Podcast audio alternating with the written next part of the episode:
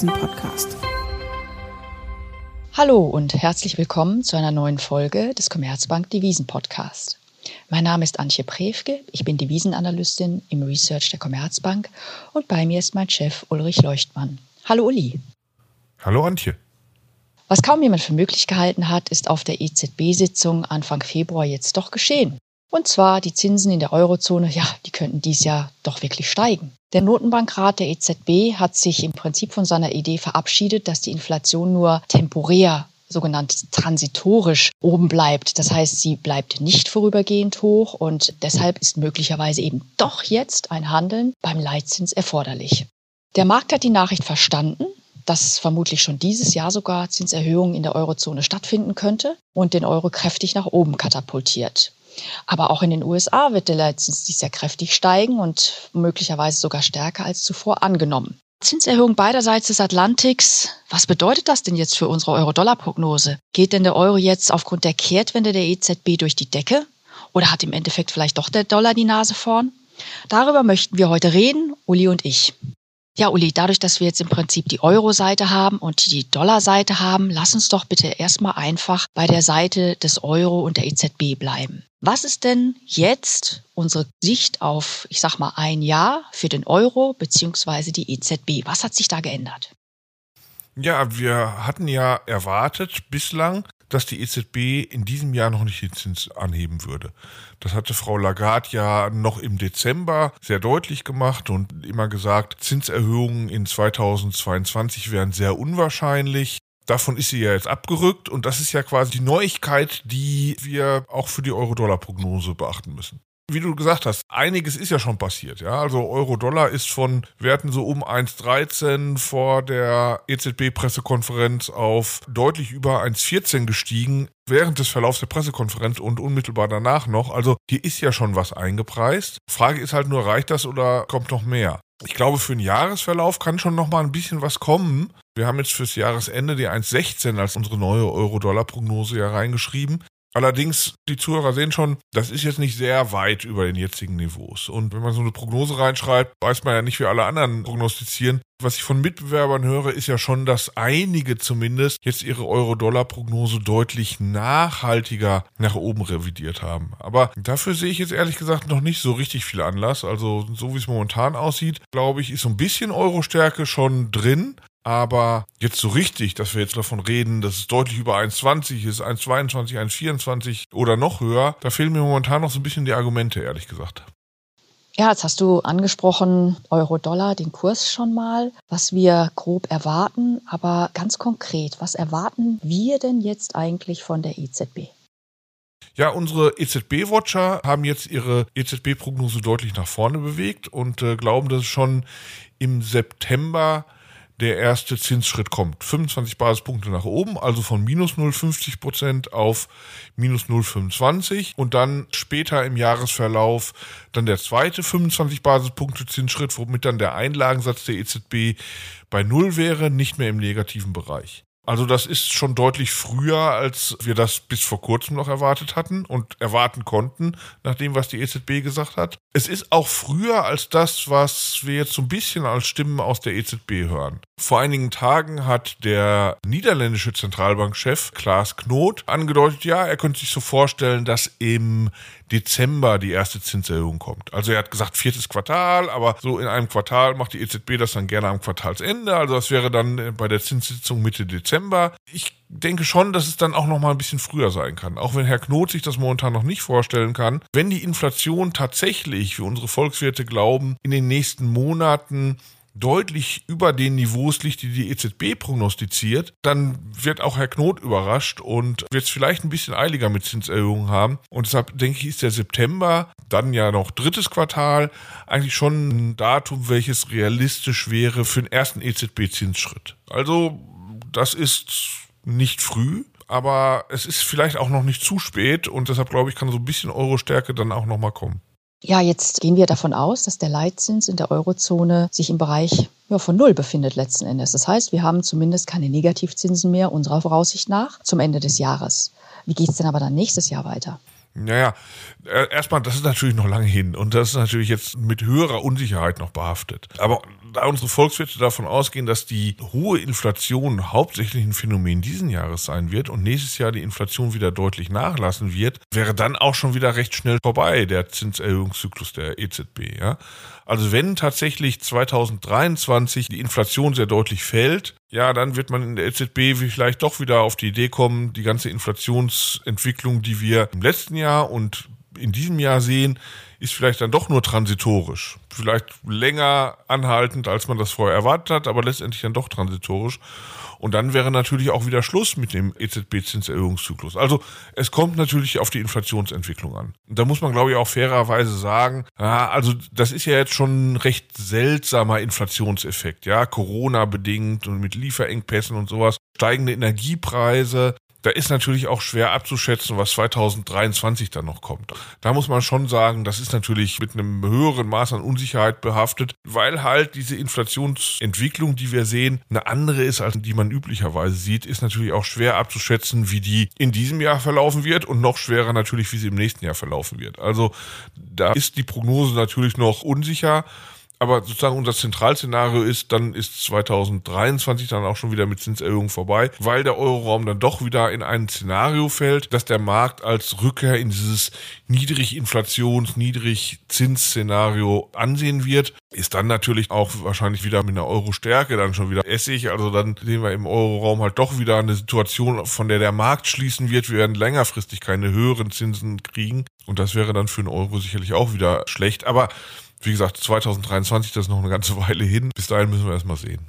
Ja, das müssen sowohl wir als auch die Zentralbanken, du hast ganz recht, fairerweise muss man sagen, es ist ja ähnlich wie in der Finanz- oder nach der Finanzkrise eine Situation, die man so noch nicht gesehen hat, die auch in den Lehrbüchern nicht beschrieben ist, sodass man wirklich ja einen gewissen Prognosefehler hier akzeptieren muss und die Zentralbanken nur versuchen können, bestmöglich ihre Geldpolitik zu steuern. Das heißt, ganz kurz zusammengefasst, wir sehen im Prinzip dieses Jahr eine Rückkehr auf ein Zinsniveau von Null in der Eurozone, zwei Zinserhöhungen dieses Jahr und dann nächstes Jahr keine mehr. Das heißt, wir bleiben dann auch weiterhin zumindest bei einem Leitzinsniveau von Null in der Eurozone. Bevor wir jetzt zu Euro-Dollar nochmal kommen, Ha, da ist ja die zweite Seite, die Dollarseite. Deswegen wollte ich die gerne nochmal ansprechen und hier näher auf die FED eingehen. Wie ist denn da, Uli, unsere Sicht auf ein Jahr? Was macht die FED dieses Jahr?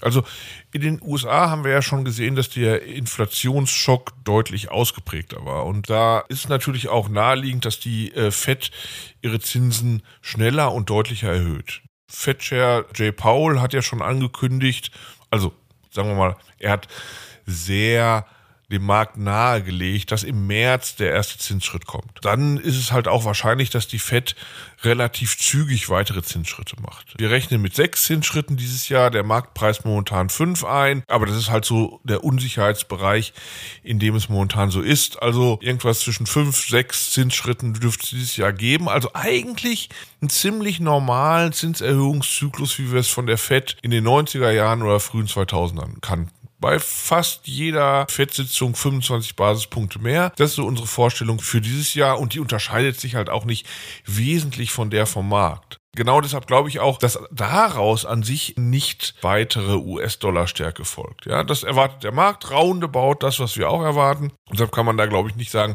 dass von den Zinserhöhungen, die in diesem Jahr kommen, per se weitere US-Dollar-Stärke ausgeht. Wenn das passiert, was eingepreist ist, wenn das passiert, was der Markt erwartet, dann gibt es halt auch keinen Effekt auf den Devisenmarkt und damit auch keinen Effekt auf die US-Dollar-Kurse. Könnte denn die FED auf der Sitzung im März, die ja, ich sag mal, bald ansteht in ein paar Wochen, das wird ja die große Sitzung, da wird erwartet, dass der Leitzins angehoben wird und da werden auch die neuen Prognosen der FED veröffentlicht, könnte da noch eine Überraschung kommen, dass sich die FED da vielleicht doch noch deutlich falkenhafter und restriktiver anhört, als der Markt jetzt erwartet? Wir haben eine Inflation, die bei sieben Prozent liegt und die dürfte wohl auch im Januar noch weiter gestiegen sein. Ist das ein Risiko, das du siehst für den März? Ja, weißt du, es ist ja so, die FED ist ja in genau der gleichen Situation wie alle anderen auch. Sie sieht diese Inflationsentwicklung, die sehr ungewöhnlich ist und sie weiß mit genauso wenig Sicherheit, wie es weitergeht mit der Inflationsentwicklung wie wir oder alle anderen Beobachter. Das heißt also, es macht für die US-Notenbank natürlich wenig Sinn, sich im Vorhinein festzulegen. Wir hatten in den letzten Jahren, als die Zinsen und die Inflation so niedrig waren, immer gerne so eine Situation, wo die Zentralbanken, insbesondere die Fed, etwas gemacht hat, was sie Forward Guidance nannten. Also wo sie doch mittelfristig und viel länger in die Zukunft, als das eigentlich üblich war, schon angedeutet haben, wie ihr geldpolitischer Kurs sein wird in der jetzigen Situation macht das nicht so viel Sinn. Und da macht es ehrlich gesagt mehr Sinn, dass sie flexibel bleiben. Und deshalb, dass sie jetzt im März dann gleich sagen, na, wir erhöhen um so und so viel in den nächsten Sitzungen oder bis da und dahin. Das ist, glaube ich, möglich. Alles ist möglich, aber ist es wird mich sehr überraschen, weil es eigentlich aus Sicht der FED wenig Sinn macht, sich im Vorhinein festzulegen. Sie werden sagen, dass sie auf die Inflationsentwicklung reagieren werden, flexibel bleiben werden und die Geschwindigkeit des Zinserhöhungszyklus anpassen, nachdem wie die Inflationsdaten reinkommen. Ich glaube, das macht am meisten Sinn und selbst da eine Überraschung auf die eine oder andere Seite noch zu erzeugen, weil sie sich festlegen für die Zukunft, das glaube ich nicht so sehr. Gut, dann haben wir also in unserer Prognose und der Markt rechnet ja auch ungefähr damit fünf bis sechs Zinserhöhungen dieses Jahr ungefähr. Wie sieht es denn dann nächstes Jahr bei der FED aus? Hält die weiter in ihrem Zinserhöhungszyklus fest? Bleibt die straff?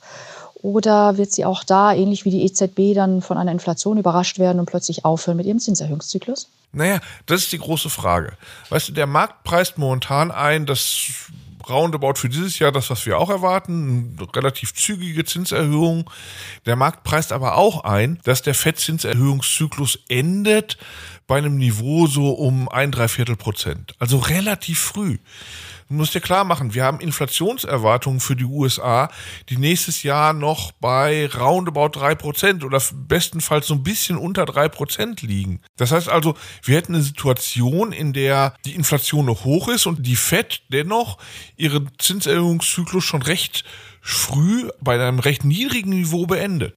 Das wäre früher etwas gewesen, was die Inflation nicht unter Kontrolle gebracht hätte. Wenn die Fed in den 90er Jahren so gehandelt hätte, dann wäre die Inflation weiter angezogen und dann erst nach 3% wäre es 4 oder 5% geworden. Da hätte die Fed den Leitzins deutlich über das Inflationsniveau anheben müssen, um die Inflation wieder nach unten zu drücken.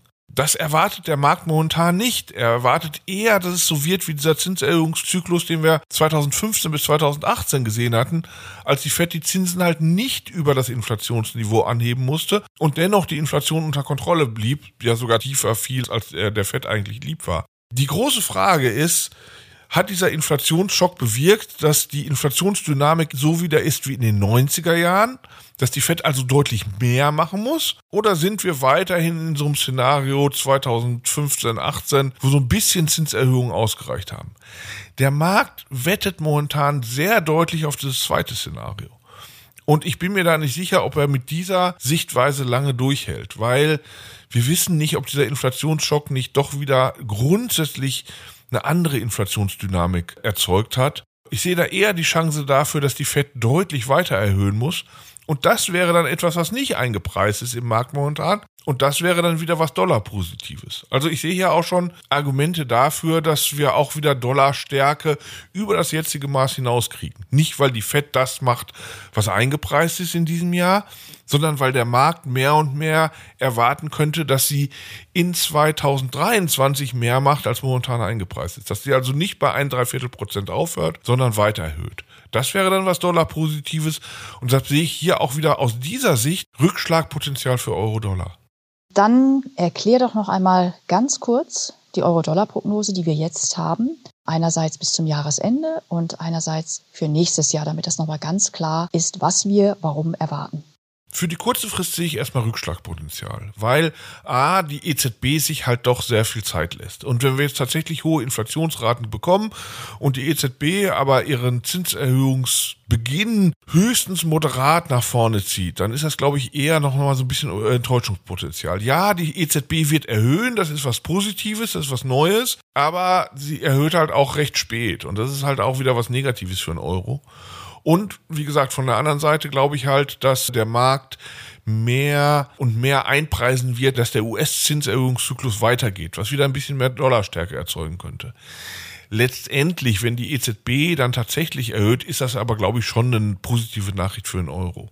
Wir dürfen nicht vergessen, der letzte echte Zinserhöhungszyklus der EZB, wo es mal um mehr als ein, zwei Schritte ging, der endete 2006, also ist schon sehr lange her.